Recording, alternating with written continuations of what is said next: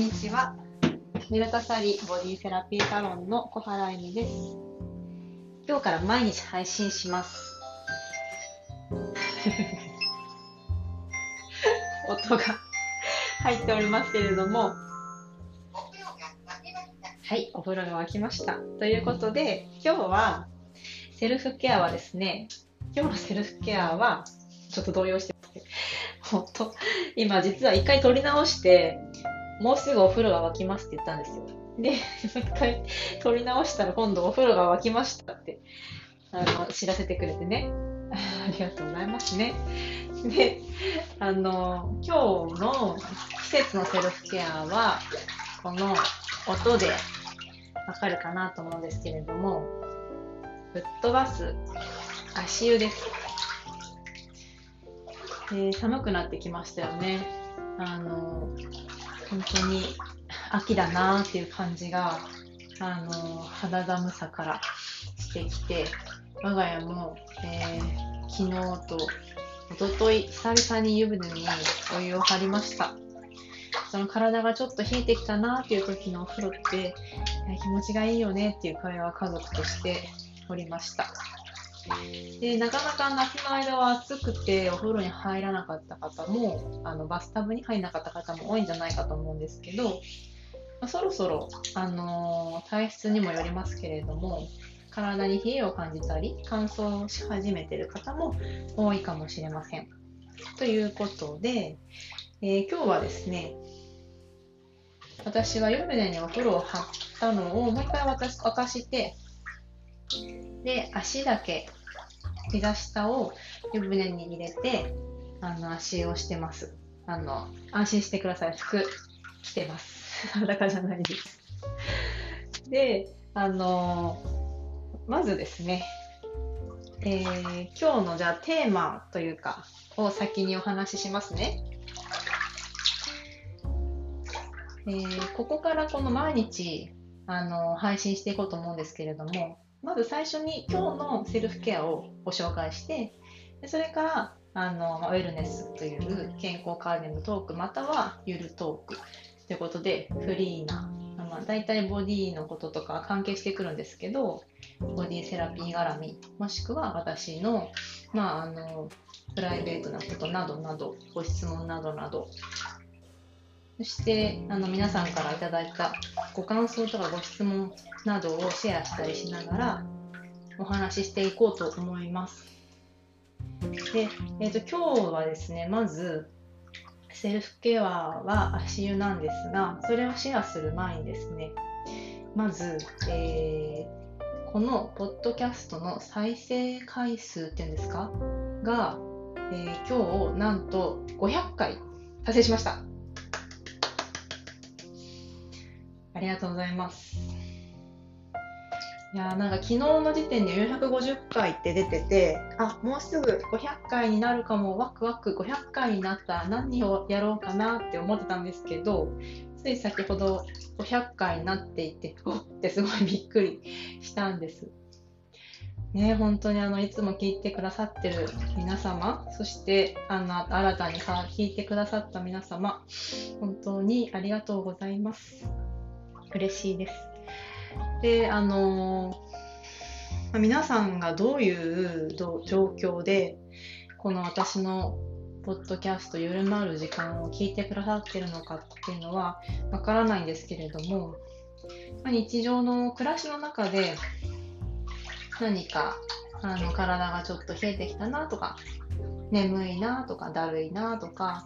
なんかそういうこれで私の体大丈夫なのかしらっていう不安って結構大人の女性あると思うんですよね。で、なんかちょっと例えば体に良さそうなことをしてみても、次の日には、あの、これでいいのかなみたいなことあったりしませんか？で、あの、私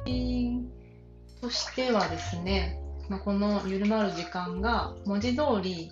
皆さんの忙しい生活の中でゆるまる時間の体があの緩まったりちょっともうあの一息はーって深呼吸できたり気持ちもちょっとあの張り詰めてたりあれもこれもやらなきゃっていうところから、まあ、この私の話でこの人緩いなって緩んでもらえたら あのいいなと思ってやってます。で季節に合わせた、まあ、体の起こりやすい、まあ、不調とまでいかないけど症状とかそれに合わせたあの日々のセルフケアなんていうものも一緒にご紹介していきたいと思っておりますのでよろしくお願いします。はい。ということでまずは500回になったお礼をあの申し上げます。ありがとうございます。500回ってすごいびっくりしました。もう本当にねなんかこの喋り素人な私のポッドキャストをですね、あの暮らしの中で聞いてくださっている方から聞いてますよとか、この内容ってこうですよねとか、あのこここうだったんですか、こんなことがあったんですねとか あの言っていただいて、あの本当にお一人お一人と私は会話をし会話をしているような気持ちでこれをあの録音をしてます。で、なんで毎日配信にしたかっていうと、正直私が楽しいからです。なんかあの皆さんが元気になっていくっていうか、なんか役に立っているっていうお声をいただいて嬉しくて。で、すいません。で、まあ、あの、そんなこんなで、調子に乗りやすい私はですね、調子に乗って、あの、ことは悪いですけど、まあ、嬉しいなと思って、このままもうちょっと頻度を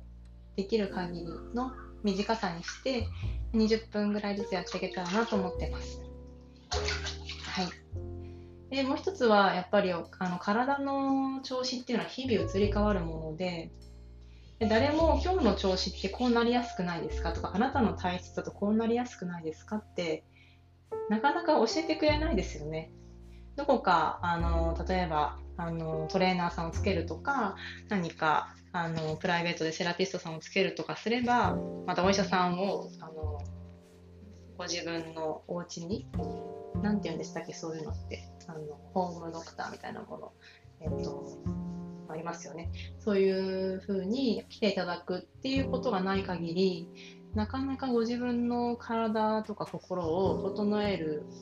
方法や今こうなりやすいってことを教えてくれる場所って本当にないなと思うんですよ。なので、まあ、聞き流していただくだけであ今日ちょっとなんか体があの冷えてるなと思ったりなんか重だるいと思ったけどあみんなそのことが起きやすい時期なんだなとかあそれは私の体調や生活習慣がここにつながってたのかっていうことがあの私が実際お会いして事細かくお話を聞いたりしてるわけではないのでもちろんあの必ずしもそうとは言えないんですけれどもでも少しでもあのお役に立ったら何か一つでも生活に暮らしに生かしていただけたら嬉しいなと思います。まあ、そうこう言ってる間もですね今私の足はだんだん温まってまいりました。で、えっと、今日のセルフケアに入りますね。今日のセルフケアは、えー、フットバス足湯です。で、えっと、足ってあのそろそろもう結構冷たくなってきてませんか？私たちの体というのは心臓が血液を送っているポンプっていうことは皆さんご存知かと思うんですけれどもよくなんかリンパを流すとか老廃物を流すっていうのは大事だなっていうことはなんとなくイメージがあると思うんですよ。ででもなんでかなっていうことはなかなかイメージがつきづらいかもしれないなと思うんです。なんでかというと私たちの体というのは心臓が、まあ、バック毒って出た時毒か毒って言った時に動脈血が心臓から全身に送られます。これは0.23秒ぐらいだったかと思います。で、全身に行き渡るんですけど、この行きは背中を押してくれる心臓さんがいるんですが、帰りというのは、あのその強力なサポーターが一気に減るんです。帰りというのは筋力の力で戻ってくるんです。で、えっと、特にリンパというのは、と、リンパ液あリンパ腺、リンパ節、全身になりますけれども、あのその返してくれるポンプがないんですよ。まあ、静脈もそうなんですけれど。なので、ヒッタチが、えー、血管から毛細血管に染み出したものが栄養と酸素を届けて、で、えー、老廃物と二酸化炭素を回収して静脈もしくはリンパに入るんですね。これサイズととは違うんですが。で、そこに入って、もう一回心臓に戻されるときに、この筋力がポンプの役割を果たしてくれるんです。ということで、この末端っていうのは私たちは重力があるこの地球にいますので、末端があのどうしても例えばずっと座りっぱなし、ずっと立ちっぱなし、なかなか歩かないで、ふくらはぎの筋肉を使わないっていう方は、だんだんだんだんこの重力とともに下に下にとか、末端、指先とかこれから寒くなるとちょっと冷えやすくなりますけれど、心臓から遠い部分に溜まりやすいんですね。で、えっと、静脈血の方がえー、動脈血、酸素が入っている方ですね、よりもたくさん多いと言われてますので、2割と8割くらいの割合だそうですので、どうしても、もちろん人によって違うと思うんですけどね、あの帰ってくる方が、静脈の方が、リンパの方がたくさんあって、なのに帰ってくるポンプは少ないので、どうしてもその老廃物とか、さまざまなものを含んだそのリンパと静脈が滞りやすくなるんです。だからあのよくマッサージとかリンパを流しますリンパ流しますってなんとなくいい良さそうだなと思うけどその理由っていうのはリンパと静脈は滞りやすいので流してあげる必要があるからリンパドレナージュなどがあるわけですね。ということで、えーと、ふくらはぎを使うということが特に下半身の、あのー血流が悪い、滞りやすい、巡りが悪い方はとても良いです。で、ふくらはぎは第二の心臓って言われたりするんですけれども、このふくらはぎを動かしたり温めることで、末端、足元の方にある末端の血流が戻ってきやすくなります。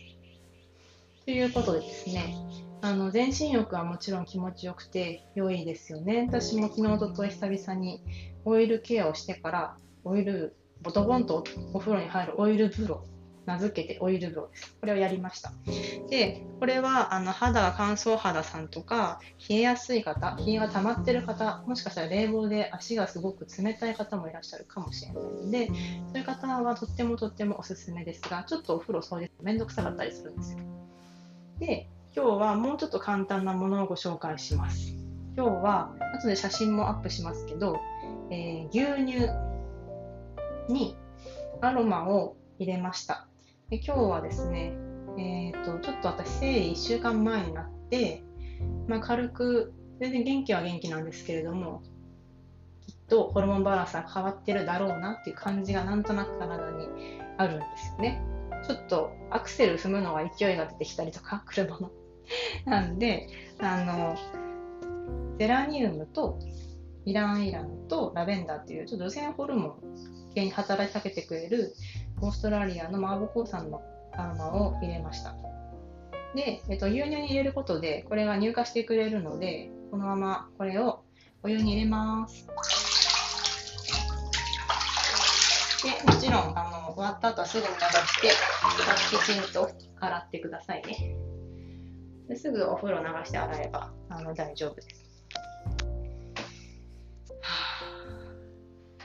いや、いい香りですね。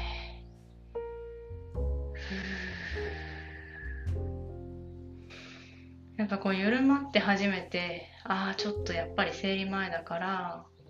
元気だし何も変わりないようだけどちょっとなんかこうあの生理前の時期ってプロゲステロンっていうホルモンが出てて、まあ、赤ちゃんがあのもしできてた場合は体の中にはめていくっていう時期なんですよね。なのでむくみやすくなったり何かキュッとこうこう保持する力、ホールドする力が働いたり、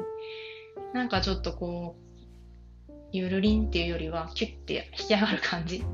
イメージ的な言葉ですね。まあ、でもあの、体の中のそわそわ感とか、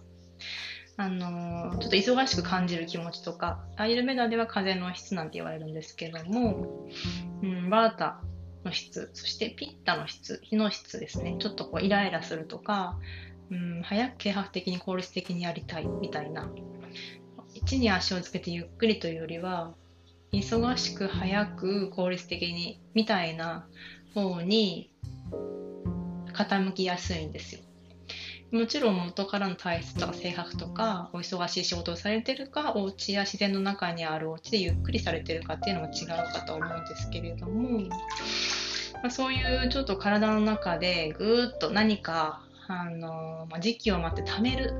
溜め込むというような体の作用が心身ともに起こりやすいです。で、よくイライラしたり落ち込みやすくなったりする方も結構多いかと思います。で今日はですね、あのそういうホルモンバランス系に私は働きかけたいなと思って今のアロマをあの入れたんですけども、ま生理前でなければもしすごくお忙しくてあの気持ちをちょっと緩めたい緩まりたいという方はラベンダーとか何かオレンジベースのものなどなどがいいと思うんですけどもし肌がちょっと弱い方は柑橘系はちょっと痒くなったりしやすいのでやめた方がいいかもしれないです。あとは何か例えば、えーと、とずっと在宅ワークでお家にいるうちになんかお尻が重たくなってなんかこう季節も変わってゆっくりになってきて余計動く気がしませんっていう方などなどはローズマリーとか、まあ、ペパーミントとかそうユーカリとかちょっとシャキンとするようなもの。レモンとか。これレモンもこれ柑橘系なのでお湯に入れずにもしかしたら方向だけの方がいいかもしれませんがそういうものを入れてもとても良いと思います。でそれに加え加えて今日は私はスクラブを作りました。これはですね、えー、原料はキッチンにあるもの出てきます。米粉？今日は千葉産の米粉。なんかクッキーの時間みたいですけど、米粉と、あと、ベーサン、BAS、AN か UN か、インドの豆の名前です。の粉。よく、まあ、アイルベーダーはそういう食材などを使ったりもするんですよ。で、それを半々ぐらい適当です混ぜ合わせて、そこにクラリセージを一滴垂らしました。でこれで、えーと、膝下をスクラブしようかなと思ってます。肘なんかもやってもいいですよね。で、あの夏は汗をたくさんかいたと思うんです。で、えっ、ー、と、汗をかくと中から皮脂も一緒に出てくるので、あの、まあ、毛穴が詰まってたりとか、逆に肌が、あの、汗とクーラーの冷房などで乾燥したりしやすいので、一旦毛穴を掃除する意味でもスクラブをするというのはとてもいいと思います。この豆の粉にオイルをちょっと入れてもいいですし、お湯を使う前に足して練ってマヨネーズみたいにしてシャカシャカシャカーとあの、まあ、どんなマッサージ法でもいいんですけども筋肉の流れに沿って縦に足は動かしたり腕も縦でいいと思いますし、うん、角質が気になるところがあればお尻周りとか、うん、首の後ろとかいろいろやっても良いかと思います。で、加えて今日は私はちょっとホルモンバランスを整えたかったので、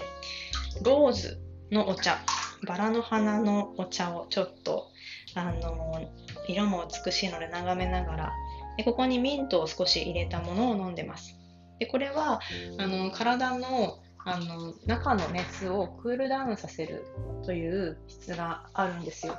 でこの時期って秋にかけてのこの時期は肌寒くなってきてはいるんです。手足は冷えたりしますよね。ただ意外と体の奥の方熱が残ってることもよくあるので温めすぎない方が良かったりします。これは体質にもよります。もう冷え冷えでずっと冷房の中にこの人がついて冷え冷えですって方はしっかり気持ちがいいぐらい温めてもいいと思いますし足元があの冷えすぎて痛いっていう方もよくいらっしゃるのでそういう方は、まあ、結構カパ体質の方が多いんですけど色白さんで、体重がちょっと増えやすかったりゆったりしたり、あのー、何かのんびりと安心できる場所でじっくりものを考えたり人のこう思いをよく考えたり感性を働かされたりする働かせたりするのが上手な方ですよね。そういう方は結構ももとか足にすごく冷えが溜まってたりします。のでそういう方はしっかりマッサージしたり足をしっかり温めるもみマッサージで揉み込みながら温めたり脂肪をこう動かすようにしていくのもおすすめです。ということで今日は私はこの体の熱を取っていく。ということを狙ってローズとミンのお茶を飲みつつでも冷えてきた足の末端はちょっと老廃物もたまりやすいと思うのでふくらはぎを温めて、ね、気持ちがほーっと緩まります。このほーってあったかくするのは冷えるタイプのあの、まあ、アイルベダで言うと乾燥肌とか背が高かったり少し髪が乾燥気味えーと、ちょっと骨張ってる体型だったり背が高い方が多かったりしますけど、まあ、そういう冷えと乾燥を体に持ちやすい風の質の方バータさん。私はどちらかというとその質もあるんですけどもと,、えーと、カパさん。の、えーと、黒い髪やヒレだったり肌きめ細やかだったり食べるのが大好きな方とか、ついつい食べし食べ過ぎるとちょっと太りやすいなという方とか、もちろん混合のタイプの方もいるので、それに限らないんですけど、そういう傾向がある方には、あのとてもこの足を温めて、冷えてる質を温めて、整えるっていうのはすごくおすすめです。ぜひ、あのこの土日に時間があったらやってみてください。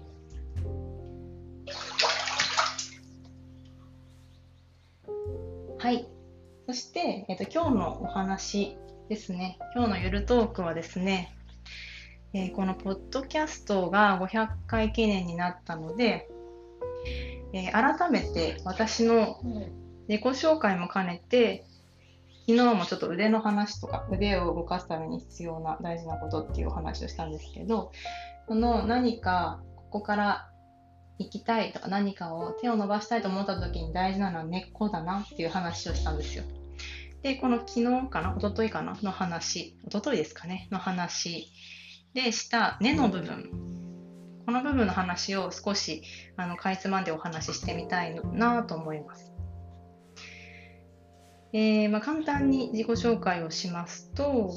えー、私は1980年の冬生まれの伊手座です。で B 型でアイルベダラとバータピッタタイプ風と火のタイプって言われます。ただ、えっと、結構ゆっくりするのはすごく好きなのでドクターの診断とは違うんですけどカッパという水のタイプも結構あるなーって思ってます。あの時間にすごいあのルーズというかあの時間の感覚がすごい壊れてたりしますよ。あのお風呂に入ってポケットしてたら2時間経ってるとか。人が2時間遅れてきても全然気にしないとか、なんかこう、時間軸が人よりもだいぶゆったりな感じがします。子供の頃も何するにもゆっくりなタイプでした。ただ、あの、まあ、割と痩せ型で、あの自由奔放というかおてんばな感じのところがあったので、まあ、風のバータと、まあ、子供の頃はみんなそのピッタじゃないや、えっと、カッパの水の質が多いと言われますけど、そういうのもあるかなと思います。まあ、アイルベダの診断もそこが全てでもないので、参考までにちょっと引いておいてください。どんどん移り変わりますしね。はい。で、今は江戸川区の一内というところの自宅で、下町でマッサージとヨガのボディセラピーサロンをやっております。家族は夫と2人暮らしです。で、えっ、ー、と、大体、まあ、普段は、今オンラインがあるので、週に4、5回は朝と夜にヨガのレッスンをしてで週に3、4回ぐらいは1日2人限定でマッサージ、トリートメントの受付をしております。でその他には、まあ、個人的には家族のマッサージをあの私は担当、皆様の担当セラピストでもあり家族の担当セラピストでもあって、まあ、うちは親が離婚したという状況もあって家族がすごくすごく私は大事にしたいんですよ。なので家族にマッサージをしたりヨガをしたりもしています。で好きなことは、まあ、趣味というほどではないんですけど好きなことは結構日常ではヨガをしてたり運動はそんなに上手じゃない得意じゃないんですけど体を動かす感覚を使うっていうのは結構得意な方です。なのであの今私のやってるヨガってゆっくり最初に動かす時間があるんですけど体の感覚を使って体を自由にしていくっていうことでヨガのポーズにつなげるっていうのをやってます。でマッサージはもうすごく初めて練習をした時から大好きでしたこれは本当に神様からもらったギフトなんじゃなかろうかと思ってます。マッサージをするだけでも幸せ。500%っていう感じなのでマッサージをずっとやりたいと思ってたんですけど、まあ、ひょんなことから、まあ、ヨガをずっと,、えー、と19歳に始めて腰痛はもともとはあったのでそこから20年やっている関係でマッサージと、あの、解剖学を学んでるうちにやっぱりヨガっていいなとかそのヨガの良さをマッサージとヨガをやってる先生が教えてくれたりして今年の6月からヨガもお伝えをし始めています。はい。で、まあ、他にプライベートでやってるのは、よく海に行ってます。夏はあのボディーボードにビート板みたいにチャレンジしたりしてますけれど、寒くなるとめっきり弱いタイプなので、この頃はですね、一応水着は着てってるんですけど、あのまた気持ちいい時期なんですよね。なんで海に磯を出して本読んでお茶飲んでゴロゴロしたりしてるのが好きですね。で、まあ、向こうの土地のお魚とかを食べて帰ってきたり、まあ、時間があれば少しそこであの宿泊をして温泉入ったりして帰ってきてます生活の3分の1ぐらいは海に行ってる時もよくありますねでえっとあとは、まあ、本を読んだり音楽聴いたり歌が好きなので歌を鼻歌程度ですけど歌ったり大学の時にバンドのサークルでボーカルをしてた経験があったり、エレクトーンを習ってたことがあるので、音楽は好きですね。あとは、うーん、まあ、おしゃべりしたり、状況が許せばお酒を飲んだり、なんかこう、よく昨日会う人と笑ったり、ご飯を美味しく食べるものが、食べるのが大好きなので、してることが好きですかね。まあ、最近やってないですけど、スノーボードとか雪山とか山の森に、山の森？山に行くのも好きですし、あの、まあ、子供の頃は生まれは千葉で埼玉に住んでたので、田んぼの真ん中に住んでました。で、そこからこの江戸川区にあの親の離婚をきっかけに引っ越してきたんですけどそこからずっと自然があるところに田んぼの真ん中でも森でもいいから帰りたいってずっと願いながら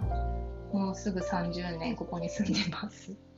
まあ親とか親戚がみんなこの辺にたくさん住んでるので、まあ、ここがやっぱりあのいざという時に安心ですし親のあの様子も見たりいろいろ協力し合ったり助けてもらったりしながらここに住んでますはいで、根っこの話ですけど、えっ、ー、と、今私、今年40歳になるんですよ。まだ39なんですけれど。で、あの、その腕のワークをしてる時に思ったんですけれど、やっぱりこの今、ボディセラピーという仕事を今していますけれど、で全然関係ないように見えて、点と点が全てつながってきたなっていうのを感じてます。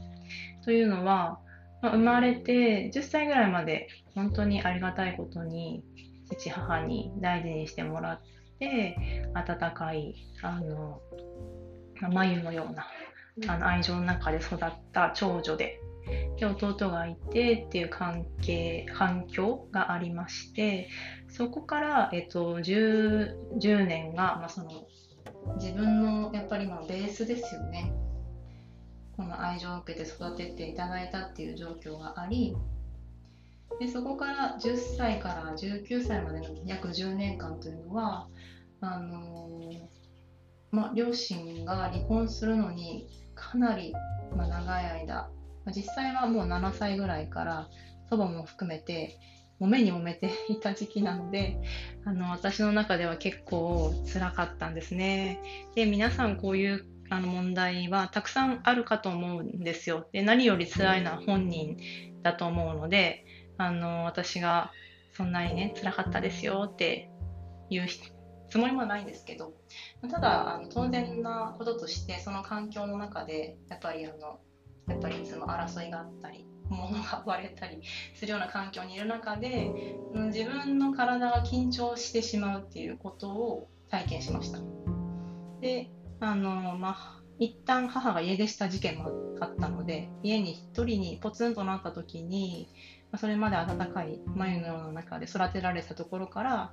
体が緊張してしまうっていう癖がついてでまああの自分のそういう眉の中にいつもいられるんだっていうそれが当たり前だと思ってた世界から自分であの本当に生きていかないといけないんだなっていうことを感じたのが10歳の時ですよね。でそこからその体が、まあ、その自分の根っことなる愛情のベースが揺らいだことで非常にあの不安だったり緊張だったりで天候もあったりしてあの極度の上がり症にそこからなったんですよね。でその体に関しての経験はそこからの記憶が始まりですね。でそれまではあの本当に歌が好きでよく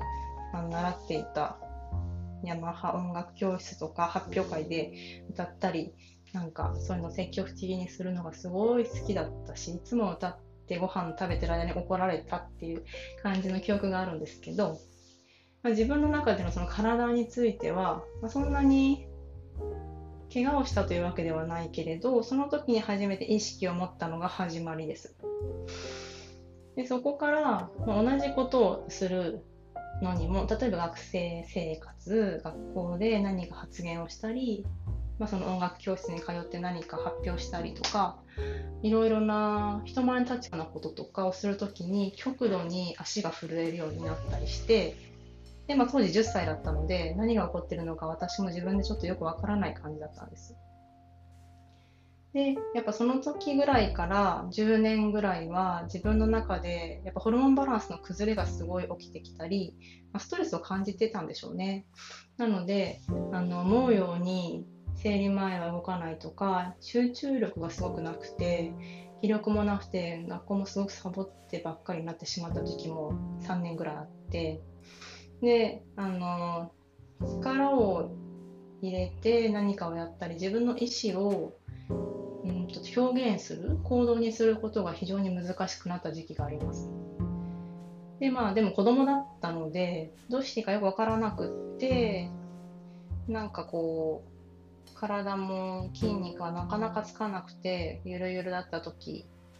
生理痛痛 PMS がひどかった時期にまだ PMS って言葉も知らなかったんですけどねその時にスノーボードが流行って友達とスノーボードにいっぱい行ったんですそしたらあのスノーボードでいっぱい転んでお尻が半分紫に腫れたことがあったんですけどあのそれぐらい下手くそで腰痛になったんですよ。でその腰痛になった時に大学生に上がってでこの大学の受験も全然勉強が集中できなくてでもあのなんとかもう運なのかもしれないんですけど入れたんですよねマークシートだったからか。で入れてでそこから大学の友人に紹介されてヨガというものを始めました。でちょっと細かい話になっちゃったんですけどこの私のほぼ20年が自分の体が自分の体としてコントロールできなかった時期なんですよね。まあ、物心ついたのは10歳ぐらいですけど、その緊張するのを止められなくなって、で、いつも肩が力が入ったり、当時の写真を見るとすごい肩が前に入って固まってるんですよ、すでに。10代でも。で、そこの、まあ、根のような20年があって、そこからヨガをやってきた20年があって、でそのヨガを週に3回からもっと4回ぐらいで忙しい時はま週に12回になっちゃった時も数ヶ月ありましたけど大体は15年ほどかなり密にやってましたでその間にヨガをやっていく中でまず腰痛が治るで元気になったと思う。で、そこから海外旅行に出たんです。で当時、就職超氷河期だったので、全然就職がなくて。で日本語教師になりたかったんですけど、なんか日本語教師、お給料がその当時働いてた家庭教師のトライよりも安かったんですよ。で、教授たちに家庭、あの、別に日本語教師は進めないよってすごく言われたので、それでもなんか海外で働きたいなと思ってアジアの国を回って日本語学校とか行ってみたんですけど、まあ、なかなかそんなに素人で学生の私を雇ってくれるようなところはなかなかなくて諦めてで旅行が好きだったので旅行会社に就職しました。でそこで、まあ、今はブラック企業とか言われちゃってる会社ですけれど、まあ、今すごく経営がこのご時世で大変かと思いますけれども、その海外旅行中心の会社に働いてで過労ですよね。あの毎日毎日、うんと終電まで働いていたらまあ、でもこの頑張りすぎる気質とかね、負けず嫌いで成績トップでいたいと思う気質とかが私を追い詰めていったというのは分かってるんですけど、ブラック企業はどうのというよりは。で、あの、体を壊しました。あの、だんだんだんだん頭がパニックになり、心臓がバクバクなって、ブレツが回らなくなって、で、えっと、最後、お客様と話すことさえもうままならなく息が苦しくなっちゃうみたいな風になってでそれでもなんとかやれるかなって思ったんですけど急に体重がガクンと5キロぐらい落ちた。3日4日で落ちた時があったんですよ。その時にあなんかがおかしい。これは危険だと思ってやめたんですけどそこでやめて。でそこからその自律神経のアンバランスですよね。当時そんなにその言葉もなかったし、病院も行かなかったんですよ。で、ヨガをガンガンガンガンやって、ヨガで治そうとして、そこからやっぱ3、4年かかりました。で、その、そこが治ったなと思ったら、えー、車にひかれて、これも私はポートしてるからなんですけど、車にひかれて、で、骨折しました。で、車椅子になって。で、そこからまたヨガで治しました。で、えっ、ー、と、この体がまあ、精神面で動かなくなったっていうのと物理的に骨折で動かなくなったっていう2回のこの経験がとっても大きかったなと思います。で、まあ、本当にその緊張しやすいっていうのは徐々に徐々にでありますけどだんだんだんだんだんだんだんだん変わっていってたんですけど、まあ、なかなかそのヨガが厳しかったのでヨガをするだけで結構緊張するっていう感じがあったのですがあの一昨年お会いしたシンガポールのダフニー先生という先生が体を自由に細胞レベルで動かすっていうヨガを教えてくださってで一昨年にタイのチェンマイにその先生にプライベートセッションしてもらって1週間ぐらい教えていただいたんです。体の基礎の使い方と解剖学。で体で感じる解剖学ですね。っていうのを教えていただいてで体が一気にリラックスできるようになったんですよ。それがもう私にとってはすごくありがたくて、いや、こんなにリラックスしてきる世界があるのか、みたいな。でそれには、まあ、身体心理学だったり、いろんな細胞の発生学だったり、もちろん解剖学だったり、その先生のマッサージやヨガのあの経験の全てが詰まってるんですけども、まあ、そのとにかくマッサージをし始めてから5年、4年ぐらいかな、経った時に、マッサージで肩が凝るなということもあったんですけど、もっとうまく体を使えるようになりたい、いいタッチがしたいというところから、その先生に会って、体を深くリラックス、神経鎮静できるというメソッドを教えていただいて、そしてボディセラピーとヨガという両輪になりました。そこから今は銀座でニューヨークで働かれていた明美先生という先生にスウェディッシマサージとディープティッシュというマッサージを教わっています。で、えっと、この、えー、30歳から40歳のこの10年というのは、まあ、10歳から20歳までの、えーと、愛情を受けた10歳までで体が愛情という基盤が揺らいで体が動かなくなった20歳までそして30歳までの社会に出て揉まれた10年、さまざまな怪我や病気を体験し、体のえーと、緊張とかホルモンバランスとか PMS に悩んだ時期でもありました。そこから結婚をしてこの10年少しは、えー、自分のやりたいことというか自分が経験してきたことや持てることや自分のこの、まあ、ゆるい長所なんかを使って人を、まあ、あの緩ませる緩めるっていうことをどうやったらお届けできるかなっていうのを探ってきた10年ですね。まだ40なので、まだ40、どどっちでしょう？もうもう40なのかな？でも私の中でのこの人生の根というものが、あの本当にこの40年間それぞれのステージで今につながっていてすごく大事な時間だったなっていうことを感じています。はい洗濯機が終わりました。洗濯機洗濯しててすいません。賑やかですね。私の足もだいぶ温まってきました。そんな感じでですね私のそのルーツというのはあのそういうまあ、関東の平野で平凡なあの埼玉と鹿児島の人のハーフとして生まれで愛されて長女として育ちそこからあの、まあ、よくあるそういう家族の離婚によってあの、まあ、その土台が揺るがされて根がなくなったように見えた10年がありましたけどそこからあの友人とか山原先生に拾い上げてもらって。てもう一回自分の根をもう一回探っていくようなそういう経験があってで今につながっています。まああの体にですね私そんなに例えば運動神経がいいとかスポーツやってましたっていうわけじゃないんですよ。ですけどその体が緊張することを経験していたので体によって心がどう影響されるかとか心によって体がどう影響されるかとかそれはすごくあのずっと人生を通して感じてきた気がします。でヨガを通して開発してきたのであのいろいろな不調が生活習慣やあの運動不足とかストレスとか食習慣などによって影響されているというのもありますけれども、まあ、その人が抱えている体の歪みとかうんと、まあ、うんどれぐらい運動しているかとか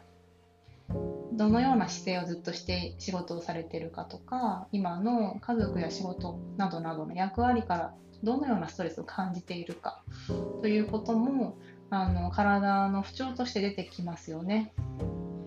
そういうことをあの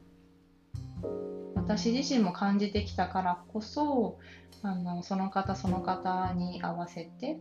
ボディセラピーやヨガが提供できるかもしれないなと思っています。で現在もあのクラスもマッサージも進行中進化を目指して勉強中であのまだまだマッサージももっともっと深めていくために週に1回その銀座で、えっ、ー、と、ニューフローボディセラピースクールですね、のあけみさんのとこで勉強させていただいてますし、ヨガも、えーと、様々なティーチャートレーニングをさせてもらってます。もちろん機会があれば、あのそのシンガポールの先生のところにも行きたいなって、今年の夏に行く予定だったんですけど、あの思いがけずオンラインで受けることができてあのありがたかったんです。ただやっぱ生で教えてもらいたいなという気持ちがあるので、まあ、来年あたりですかね、にまたそのシンガポールのあの先生のところに教えてもらいに行きたいなと思ってます。はい。そんな感じですね。なので、あの、まあ、いろいろと人それぞれきっと大人になるにつれてもしくは子供の時からあの葛藤とか、まあ、悩んだりとか体の不調とかいろいろあると思うんですよ。で全てが全てつながってないかもしれないんですけどでもそこから紐解いていくことというのもそれはそれでできるかなと思ってます。その体の不調って体だけのことではなくて、やっぱりその今してる暮らしとか、自分が日々抱えてる思考や感情と、もちろん体のコンディション、季節、えーと、生活環境、年齢なども関わって変化してきますので、あの皆さんにはぜひこの体というものがですね私たち替えが利かないのでご自身に合う方法でちょっとずつ楽しみながら気持ちよく体メンテナンスをしていってみていただきたいなと思っております。はい。いかがでしたでしょうか？今日は500回記念の感謝とそして今日のセルフケアフットバスですね。そしてフットスクラブ、ローズティー付き。そして、え今日のゆるトークは私の根を、根っこの部分をお話しするでした。この3つを今日はお話しさせていただきました。皆さんにとって忙しい暮らしの中でも少し自分自身に足並みを合わせるようにセルフケアがありますように。ではでは。今日はこの辺で。今日もありがとうございました。お聴きくださりありがとうございます。良い一日、週末をお過ごしください。またね